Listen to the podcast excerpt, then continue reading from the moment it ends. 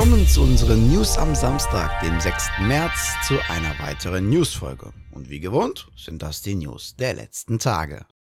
Letzte Woche haben wir schon darüber berichtet, dass viele Entwickler und Studios wegen des Krieges in der Ukraine betroffen sind wie zum Beispiel Frogwares, GSC Game World, Ubisoft, Wargaming und viele weitere. Auch gibt es sehr viele Spenden, die geleistet werden. Die Gaming-Branche steht fest zusammen. So sehr, dass zum Beispiel der tschechische Entwickler SCS Software für Euro Truck Simulator 2 ein Ukrainian Paintjob DLC für 99 Cent anbietet, wo man jetzt nicht nur für die Ukraine in-game Farbe bekennen kann, sondern von denen auch die Einnahmen zu 100% für wohltätige Zwecke für die Ukraine gespendet gespendet werden. Zudem spendete SCS Software bereits 20.000 Euro und sie kündigten an, dass weitere direkte finanzielle Hilfen erfolgen werden. Und auch Doom-Legende John Romero will seinen Beitrag leisten und geht einen ähnlichen Weg. Für den Shooter Doom 2 hat Romero ein völlig neues Level veröffentlicht und spendet sämtliche Einnahmen an Hilfsorganisationen, sodass sie den Menschen in der Ukraine zugutekommen. Das Level kostet 5 Euro und ihr könnt es direkt auf der offiziellen Webseite von John Romero kaufen und auch der US-Publisher EA zeigt einen Akt der Solidarität und prangert die aktuelle Situation an. EA folgt dem Beispiel der Sportorganisationen FIFA, UEFA, IIHF und vielen weiteren und äußert in einem Statement, dass EA Prozesse eingeleitet hat, um die russische Nationalmannschaft und alle russischen Vereine aus den EA Sports FIFA Produkten zu entfernen. FIFA 22, FIFA Mobile und FIFA Online. Kurz darauf schlägt EA auch einen ähnlichen Kurs bei ihrer Eishockeymarke.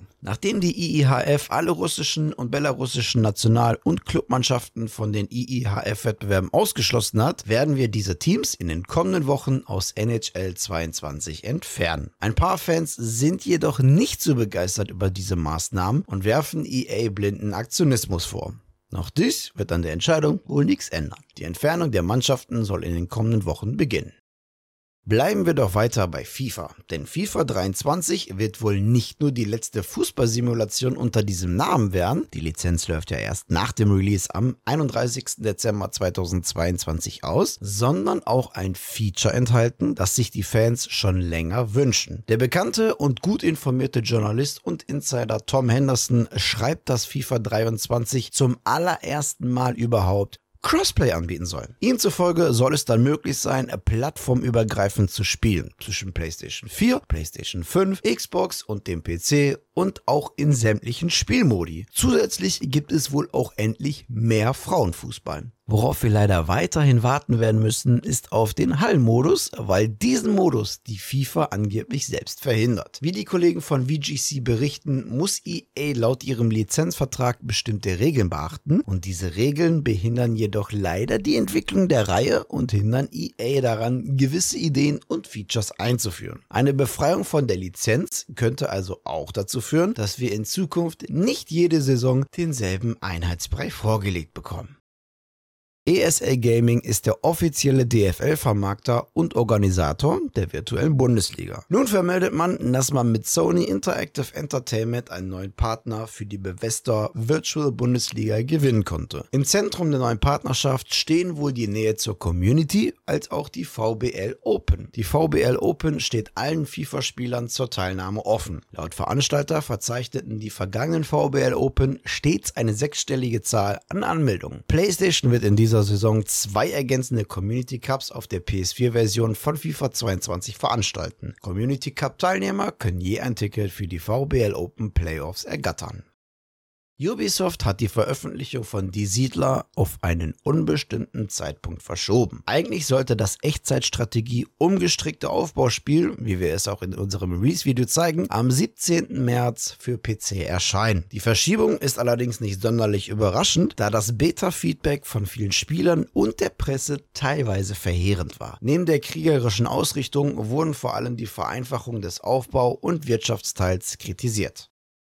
Epic Games hat die Übernahme von Bandcamp angekündigt. Und wer sich jetzt fragt, was genau Bandcamp ist und ob man es essen kann, wir beantworten euch gern diese Frage. Essen kann man sie nicht? Naja, bis auf Epic Games, da Bandcamp eine Online-Musikplattform mit Store und vielen Community-Möglichkeiten für unabhängige Musiker ist. Und da Bandcamp ähnliche Ziele hat wie Epic Games und sie eine künstlerfreundliche Plattform erschaffen wollen, die es Musikschaffenden ermöglicht, den Großteil ihres hart verdienten Geldes zu behalten. Ähnlich sieht das Engagement von Epic Games für Entwickler aus und genau diese Übernahme soll ein weiterer Schritt sein, um diese Vision zu verwirklichen. Der Übernahmepreis wurde nicht bekannt gegeben.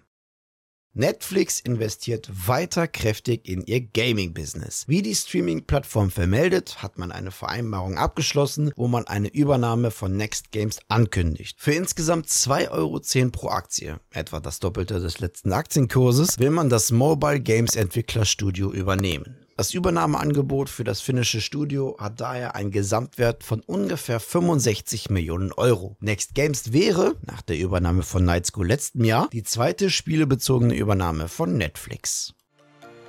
So, das waren sie, die News der vergangenen Tage. An dieser Stelle verabschiede ich mich wieder von euch. Danke fürs Zusehen. Wenn euch die Folge gefallen hat, dann würden wir uns natürlich über eine positive Bewertung und eure Kommentare auf YouTube sehr freuen. Damit ihr keines unserer Newsfolgen verpasst, einfach ein Abo bzw. Follow dalassen. Und natürlich bei YouTube nicht vergessen, das Glöckchen zu aktivieren. Die nächste Newsfolge gibt es am kommenden Mittwoch. Bis dahin bleibt gesund und guten Loot euch. Ciao.